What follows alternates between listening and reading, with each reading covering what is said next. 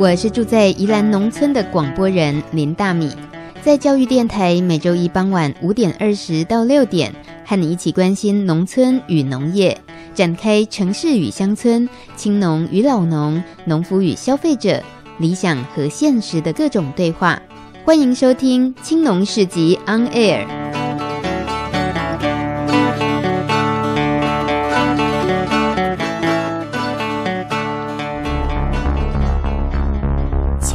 村看世界，看见新农村，舌尖上的农村。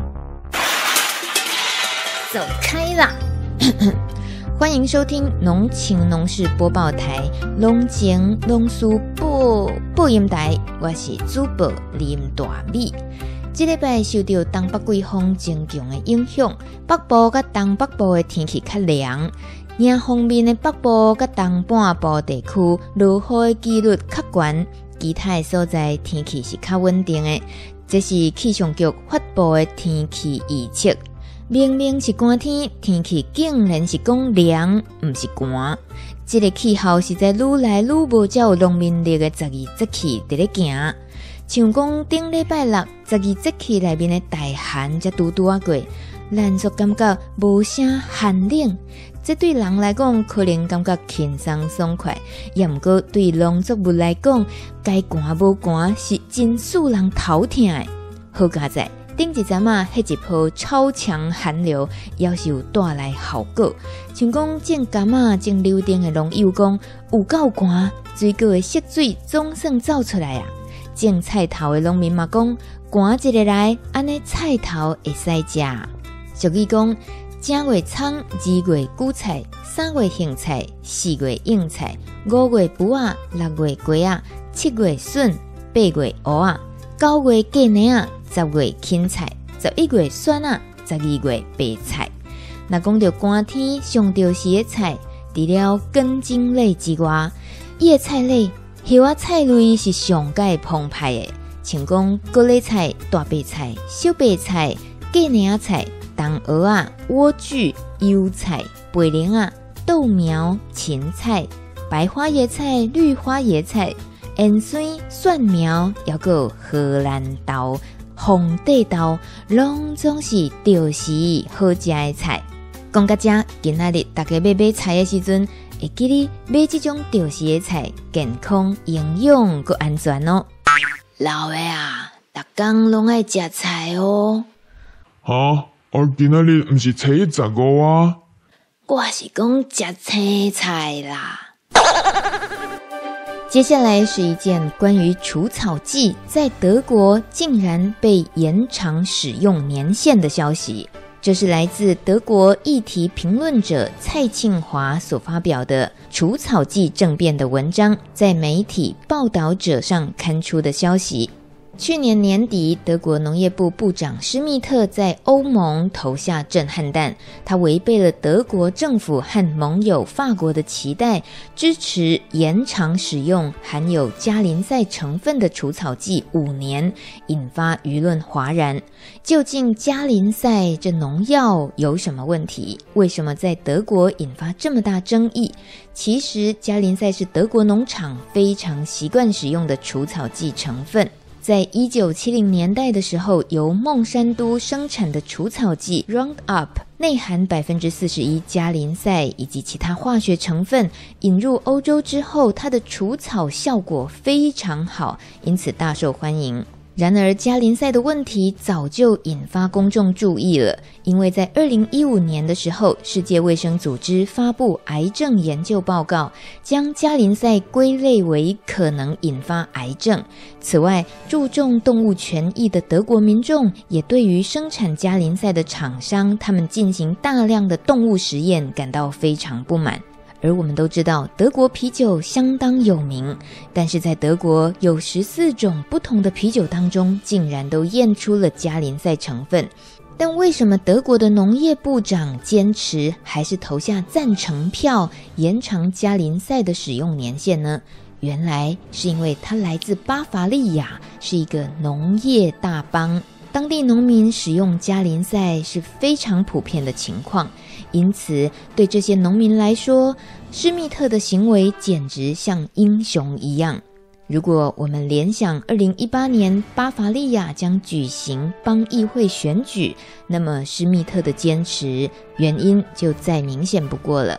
德国有许多养蜂业者，因为蜂蜜含有加林赛数值超过标准的几十倍，所以被禁止贩售，只能当作废弃物处理。目前看起来，加林赛的延长案已经成了定局，目前需要的是做损失的控制。有一位记者说，政府必须明确的对那些瘾君子说，最多就是五年，五年后无论如何，无论有多么痛苦，你们都必须戒断。这位记者茂林他说：“我们都忘了，德国的农业曾经是没有加林赛的，含有这个成分的除草剂是孟山都公司一九七四年才引入德国市场的。东德也不使用除草剂。现在德国农业压力团体的最大主张是，如果不使用加林赛，将使得德国农产品的成本大幅提高，这将缺乏国际竞争力。”所以他认为这是有解决方案的。加林赛的上瘾者只是需要有使用解方的决心，而政府必须帮助他们戒除才对。不过，对于加林赛的损害控制，也不能只是依赖政府，民众必须拒绝以便宜的成本购买有疑虑的农产品，而愿意以较高的价格购买安心产品。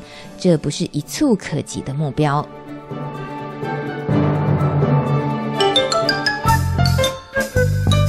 早读柳柳村小旅行，农农，走读农村小旅行，农村超好玩。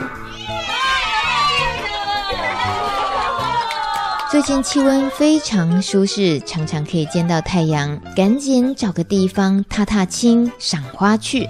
跟大家推荐的是，在高雄一月二十七号有一场迎新春农改场赏花去的活动。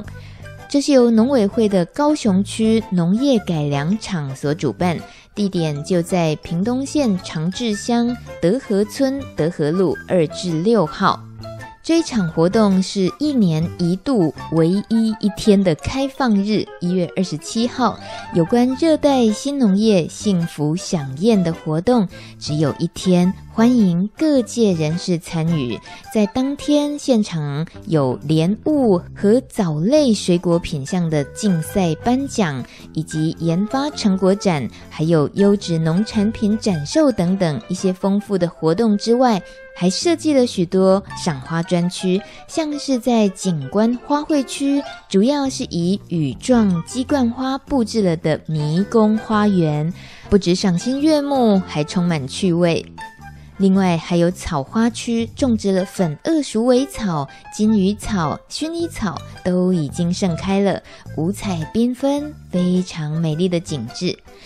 尤其当天还有很多互动的活动设计，像是练练蝶豆花饮，这是可以让大家亲自来调配，调配完之后，看是要现场喝或带回家都可以。最后，大米要特别推荐，我觉得最有意思的一个活动叫做“斤斤计较”。这个比赛活动非常有趣，它要你凭感觉要称出五百公克的白米，看你对于五百公克的白米这敏感度准不准确。当你称重出来的结果是落在四百五十克到五百五十克之间，就算过关了。嗯，听起来太放水了，应该要更精准才对。好的，希望有机会我们的青农市集 On Air 也能够办理相关的这种活动，应该是非常有趣又刺激的。最后别忘了，在打卡拍照的时候，如果你找到了一个美丽的花卉植物当做背景。还要再记得一件事，要标上人家的名字。这人家就是指植物的名字啦。如果能够写上植物的特色，这样子的打卡分享会更有意义。以上就是关于一月二十七号高雄农改场的迎新春赏花活动，提供给大家喽。广告后回到青农市集 On Air，今天有非常精彩的青农故事分享哦。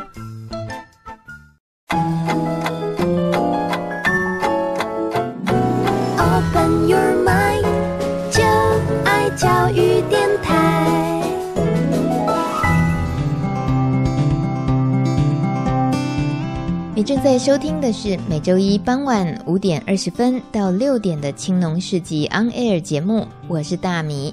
今天大米又出任务了，要随机捕获野生青农，而且听说有个聚集了全台各地的有机农民的市集，相当受欢迎。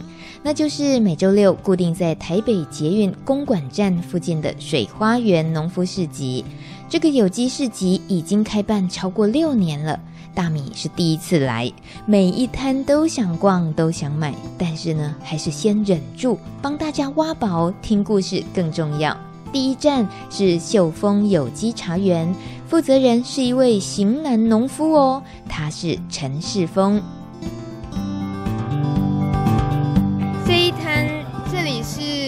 是秀峰无毒茶园，是来自南投民间嘛？哦。然后你们这个有机茶是已经几年了？我们从事这个有机种植已经第三年了。对对对，听起来是很年轻的。然后而且你们选的是秀明自然农法，是呃有特别是怎么样的学习过程吗？嗯，其实我们刚开始回来接触的时候，也是去学习那种有机的种植方式，就是有用那个有机的防治资材，还有使用有机肥。这方面的，但是后来因为有一个前辈，啊、他是带领我走入这个自然农法的一位重要的人物。因为对那时候我刚遇到虫害的时候，问他说：“诶，前辈前辈，我已经有虫害，那要怎么办？”他说：“你就放着不理他。”对，那时候我想说奇怪，前辈怎么会这么跟我讲？因为我们是透过电话聊，我又没有多问他什么。然后我就想说，好吧，既然他就这么说，就试姑且一试。然后后来发现说。这样的方式，你就放任他不管，然后经过一段时间之后，茶园里面的生态越越丰富，对，那虫害自然慢慢慢慢的就会降低，因为它达到一个生态的平衡，对，那后来就发觉这个农法其实很有趣，因为你会发觉到整个环境的改变，还有生态变多，你也会发觉到很多你没有看过的昆虫、生物，对，还有甚至一些花花草草，它会越来越多，那我觉得这种感觉还蛮有趣的。所以就一头栽入了自然农法的那个世界里面。可是你只有你跟你太太两个人，然后种植这种也算是第一次接触茶叶的工作吗？然后这个挑战三年来是对你来讲，感觉时间是过得很快，还是感觉经历了很长很长一段岁月？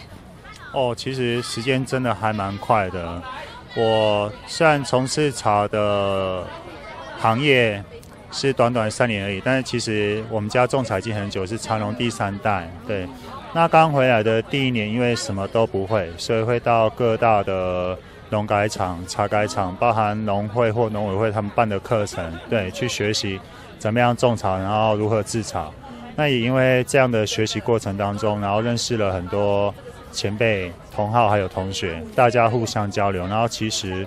得到了很多相关的帮助，也学习了很多相关的知识。对，那这么说，你们茶叶这个事业在家族来讲，以前没有人试过自然农法吗？没有哎，因为以前自然农法对人来讲是一个很陌生的名词，他们对有机算是还了解，但是一直都没有勇气去踏入这个友善行列的耕作里面。对，最主要是因为他们害怕改变，然后还有他们也习惯用以前那种惯性农法的种植方式，然后那样的产量、那样的模式，所以要他们跳进来这边，其实对他们来讲是有一定的困难度。所以您可以透露一下，本来本业是做哪方面的？哦，我本来在银行保险业，我待了八年，对，然后刚开始会回来是因为爸爸的。腰部去开刀，椎间盘突出，然后回来帮忙，嗯，然后也因为这样的帮忙的机会，去渐渐的了解我们民间乡真正的茶叶的生态还有环境。对，嗯、那呃，三年前开始种茶，可是你参与这个水花园有机市集是多久了？我们在来水花园大概是两个多月的时间而已。对，因为我们刚开始推广的。第二年一整年都在台中做推广，对。那在台中推广一阵子之后，我们想要让更多其他不同县市的朋友民众来认识这样的农法，还有喝到我们的茶，所以我们就决定来往北部水花园发展。然后当然也有这个荣幸因缘机会，有人介绍这边的承办让我们认识，对，所以就来这边做推广。那这样大老远，每到礼拜六就要从南投，然后专程要跑一趟台北，然后在这里摆摊又是一整天，两个月下来有什么心情？其实我觉得来摆摊，对我们来讲反而是度假的时间。对，因为我们一到五都在茶园里面工作，我们每天面对的都是茶树，还有那些昆虫，这样当然也很快乐。但是出来的话，因为来毕竟是来到比较远的地方。对，我们会把每次来这边的那种心情都感觉就调整成像是在度假一样，然后来这边交朋友，然后来这边跟大家聊天。对，其实心里还蛮快乐的。对，看得出来，像呃您太太跟你一起，像这一天的摆摊，就是两个人从头撑到尾这样子，然后交了这左邻右舍旁边摆摊的朋友，来这边认识朋友。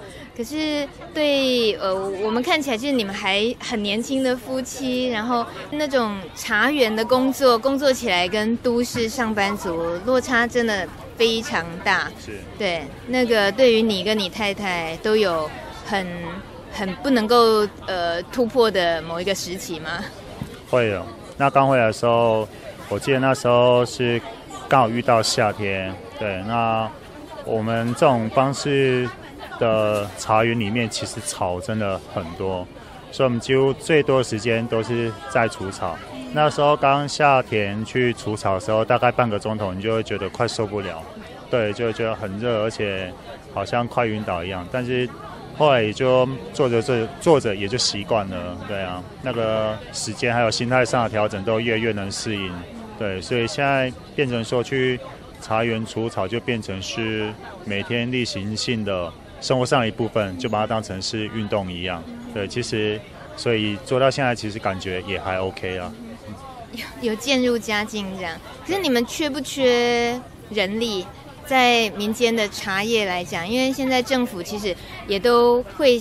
呃，有想很多方法，觉得青农既然有意返乡务农的话，那需要的资源，政府感觉上他们就尽量想要知道问题点在哪里，想要提出一些可以施力点的地方。那就南投这边的茶叶，你这几年的观察，会有特别需要的资源是什么吗？我觉得我们这边最需要的资源，人力上其实还算 OK，因为我们那边。大部分都是用机器采收的茶，对。虽然我自己本身的茶园是用手采的，对，但是我觉得其实如果以这个未来趋势来讲的话，机器式的经营是势必要要去走的一条路了，对，因为人力一定会越来越少。我现在反而觉得说，在不管是我们那边或其他地区，农业最需要的推广真的是。最需要的地方应该就是在推广还有行销这一块，因为市面上有很多农产品没有错，但是也有很多被埋没的好产品。对，那些懂得怎么种，然后它可以种出很好的东西，但是农夫他最欠的就是在于行销概念这一个区块。对，我觉得我们需要的是一个被发现，还有一个被看见的地方，还有舞台。对。目前被呃以秀峰无毒茶园这个品牌，它被发现跟被看见，其实说是被啊，可是都还是你自己要很主动的把自己推出来，对不对？那呃，你你能够想象你接下来有可能还可以展现的舞台，能够接触到的层面有吗？我们现在其实大部分都是以市集的方式在做推广，然后也有自己的粉丝团。对，我目前是用这种方式在推广，然后等到以后预计如果在这方面的状况比较稳定之后，我们会去走比较大型的展场。对，无论是国内的。南港展览馆啊，甚至是国外的一些食品展，我们都会想要去做尝试。对，因为我觉得这样的东西不止在台湾，我觉得应该要让全世界都看到。因为这种友善生态的耕作方式，我觉得攸关到的不不单单只是一个国家，而是全世界。因为现在世界的环境急速的恶化，对，不论是空气污染啊，甚至是全球的那种酷寒酷热缺水的状况很严重，对。那其实透过农业，它可以改变我们环境一个很大很大的部分，对我，所以我希望能够尽一己之力了，去把这样的方式能够推广到哪边就尽量去做。我可以感觉得出来，你是一个吸收新知是速度快，而且是很非常积极的人。你是因为想要回家接这个茶园而展开了这样子很激烈的学习过程，还是之前过去来的生活经验里面你就很关注这一个部分呢？嗯，我觉得应该算是习惯吧，因为以前在。金融保险业的时候，就已经有不断的在学习金融方面相关的课程，也因为那一段时间，所以时时刻刻都会去吸收一些市场上的新知识。对，然后投入茶园这一块，嗯，我觉得必须要更用心，因为其实我觉得农业这一块真的是非常博大精深的一门学问。对，那个不是说我们从书上看，或者说看一些数据、看报告。就能够学习的，因为我们要学习的对象是大自然，然后大自然它真的很奥妙，这种奥妙的地方我真的很难用言语去表达和形容。你要自己下来做接触之后，你会慢慢发觉大自然真的有很多我们需要学习的东西。可是你是从小就看着家里的大人们这样种茶园哎，所以你现在亲自呃务农，跟想起小时候看大人务农，你那个。呃，自己会感觉到有什么巨大的观念上的改变吗？其实，在小时候，因为是在农村长大的小朋友，然后不管是我的爷爷奶奶，甚至是父母亲，他们都希望说我们能够好好的念书，然后以后找一份好的工作，有好的发展，不要再回来务农，因为他们觉得务农很辛苦。那也因为这样的关系，所以小时候我们虽然常看他们工作，也常到茶园，但其实那个就是他们为了方便带我们带小孩，对，然后就会买一些饼干啊或饮料啊，然后把我们带到茶园里面去玩。对对对，所以那时候我们根本不晓得说他们的辛苦之处，还有他们的坚持的地方在哪里。因为那时候我刚回来的时候，我一直在觉得说。既然我们民间乡种茶如果不赚钱的话，那为什么一定要种茶？难道不可以盖温室去种一些比较高经济价值的作物吗？后来我发现，我发现的是他们对于这个产业的热爱，还有对于这个产业传承的责任吧。他们虽然觉得这样的东西对他们来讲是一种负担，但同时他们觉得这也是他们的一种骄傲。对，那。我后来本来坦白说，我刚回来的时候有想要把茶园给整个翻掉，然后去种一些比较高经济价值的作物。是在某一天的，呃，洗完澡就头脑比较轻松、比较安静的时候去想清楚。我觉得我是茶，我被茶养大的，所以我应该要肩负起这样的传承还有责任，去把这样的茶给发扬光大。对。你这句话曾经对别人说过吗？我是茶，我是被茶养大的。其实没有，我不太善于说话，我大部分都用文字，对，去表达我的心情。所以，我坦白说，我没有对别人说过。这句话很有力道，真的哦。对，我觉得这个可以当标题。谢谢。你们可以当 slogan：我是茶，我是被茶养大的，很感动到内心。好，最后自己行销一下秀峰无毒茶园的茶产品的特色。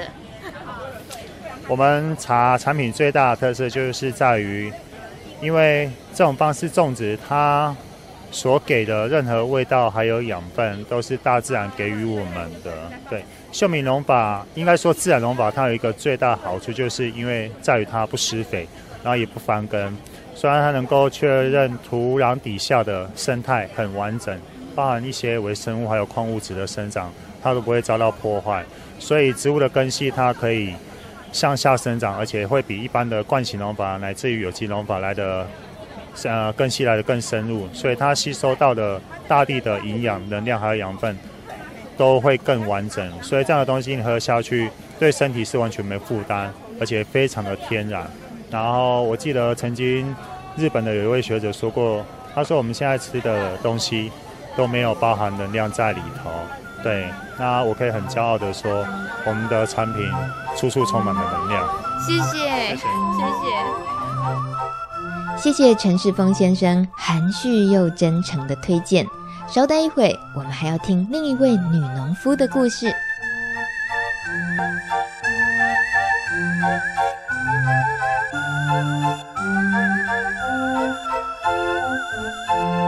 还有一位来市集摆摊的是越南籍新移民阮清新，他和先生经营的清新园有机农场到这里摆摊已经第五年了。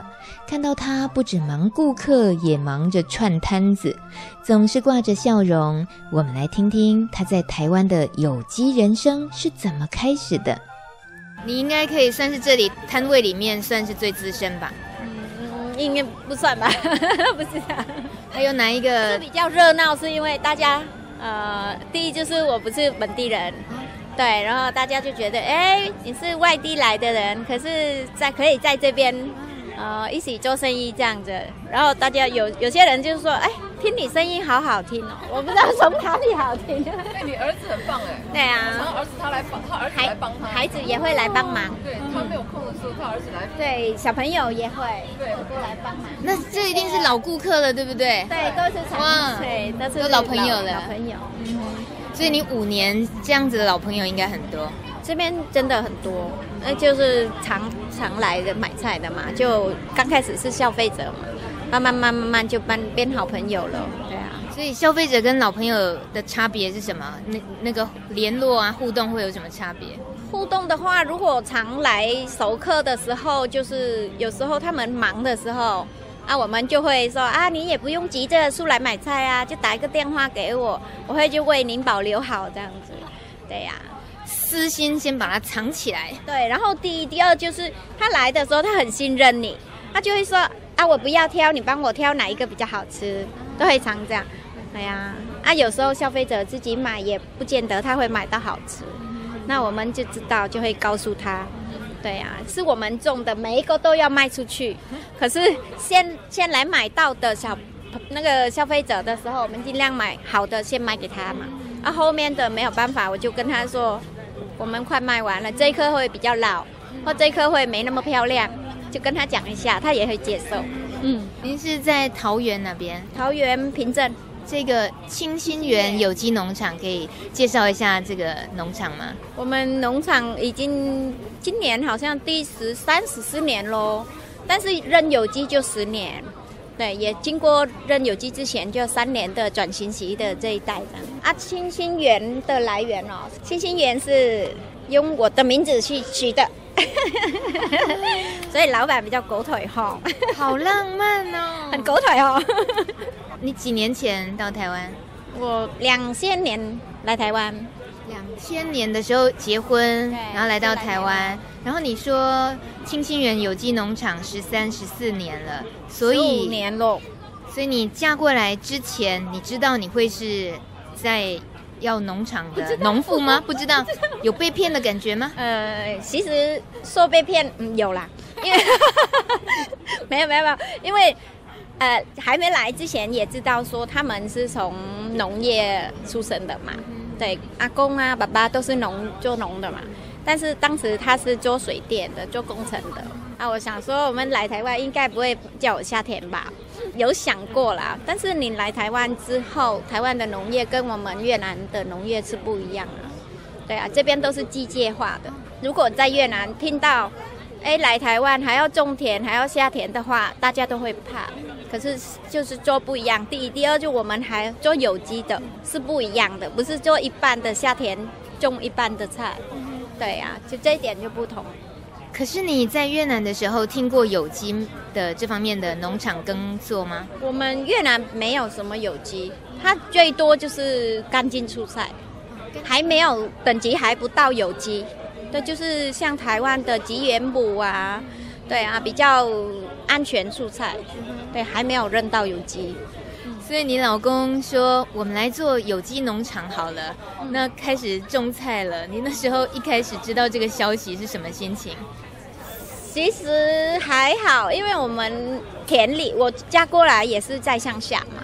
啊，阿公那时候还有种田，所以他偶尔还是会下田帮忙的。但是我没有哦，我还没有。但当我回有一年做这个，也是有一个、呃、有一个有一个原因，就是我有回越南有一段时间。对啊，在这边他没有跟着我回去，然后一段时间比较比较无聊吧。他就没事啊，啊孩子啊，小太太都回去了，他就会下去种一点点高丽菜啊，种好玩的。对，结果慢慢慢慢，我刚回来的时候三个月嘛，刚回来，哇，我看他种好多，从来也没有种过的啊。啊，后来就看到啊，带小孩子下去田里玩，而且同时就觉得，哎，发现小孩在田里好开心呐、啊。然后又很安全的给他，那时候还没有扔有机的，但是自己种也知道没有喷药，对，那时候慢慢就会为了看孩子这样的快乐，就慢慢就会转到有机这一行。嗯，那个小孩就是刚刚客人说你的小孩很棒的那个同一个小朋友吗？对呀、啊，我有两个小朋友，对，那时候他三岁，我们就开始做田了嘛，我带回来那时候就哥哥三岁，弟弟才一岁。对，然后就下田一起做，然后到现在哥哥已经高二了，有时候会来水花园帮忙卖菜，会每个礼拜都会来，就这个礼拜刚好他有事就没有来。他如果是高中生了，然后来帮爸爸妈妈卖菜，学业啊，跟花一天的时间在这里，他自己是什么？会不会压力很大？会不会一直担心着其他事情？应该不会吧，因为我们来这边已经第五年了嘛。对啊，然后来这边之前，我们也有在一些台大台大校园里，应该有听过哈。对，然后也有在希望广场啊，也是这样子摆的市集，所以也算他从小就跟着出来了。对啊，他很期待的每个礼拜出门，他很期待每个礼拜都可以去台北玩，但是只有在这里。可是，那他跟客人的互动呢？因为他自己也都熟悉菜园，啊、所以从小朋友会不会有时候他也可以介绍菜给客人？呃，简可能会，但是简单的啦。对，比如说你问他、啊、这个什么菜怎么煮，大概他虽然他不会煮，但是他知道妈妈怎么煮，他就会随便叫一下啊，这个叶子拔下来啊，清炒就好啊什么。嗯，对啊。然后比如说问他这个苦不苦啊，就。它本身就很苦了，所以阿姨你不苦的话，你就加一点姜啊，跟妈妈煮一样，他就会这样跟客人讲，马上卖掉八斤，马上整篮卖光，对，很会卖。谢谢阮清新分享了她和先生经营的清新园有机农场那些幸福时光。小市集大通路，长期关注饥饿与贫穷的安娜拉佩说。我们每一次的消费就像是一张选票，决定着未来地球的样貌。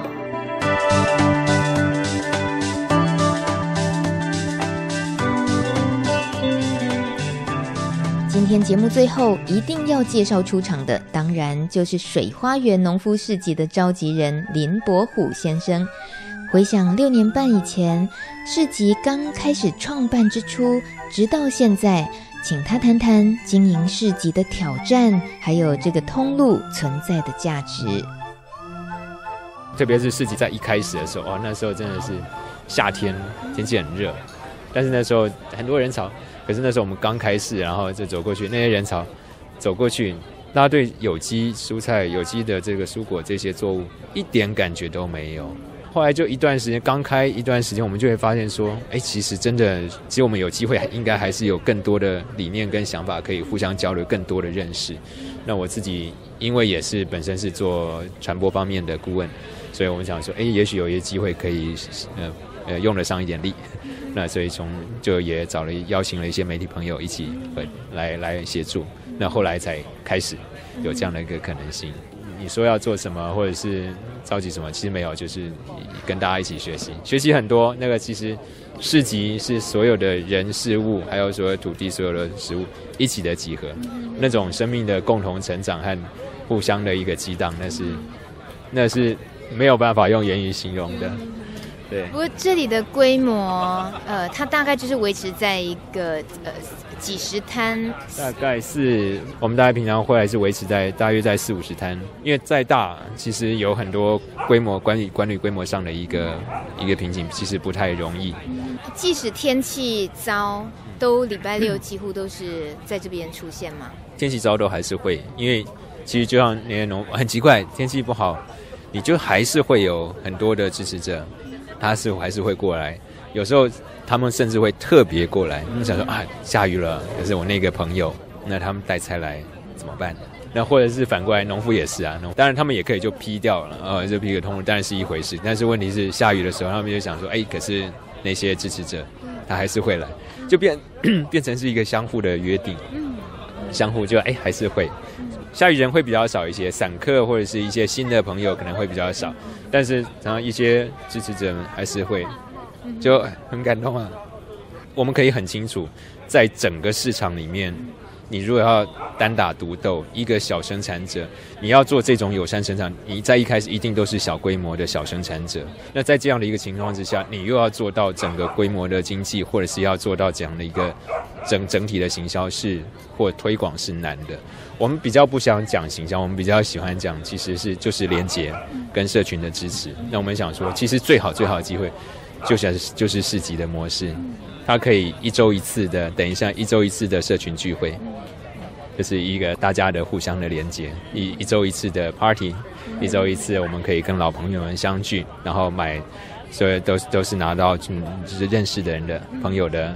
朋友的各种的食品，所以我现在我的餐桌都可以数得出来，甚至也看得出来谁种的，然后你都可以如数家珍啊，就就没有，这不是陌生的食物，甚至油，甚至盐，甚至酱油都是，你会非常非常的清楚，吃下去是安心，而且不只是安心，会觉得是有温度的，对，而且是一起支持让环境更好的，对啊，投一票。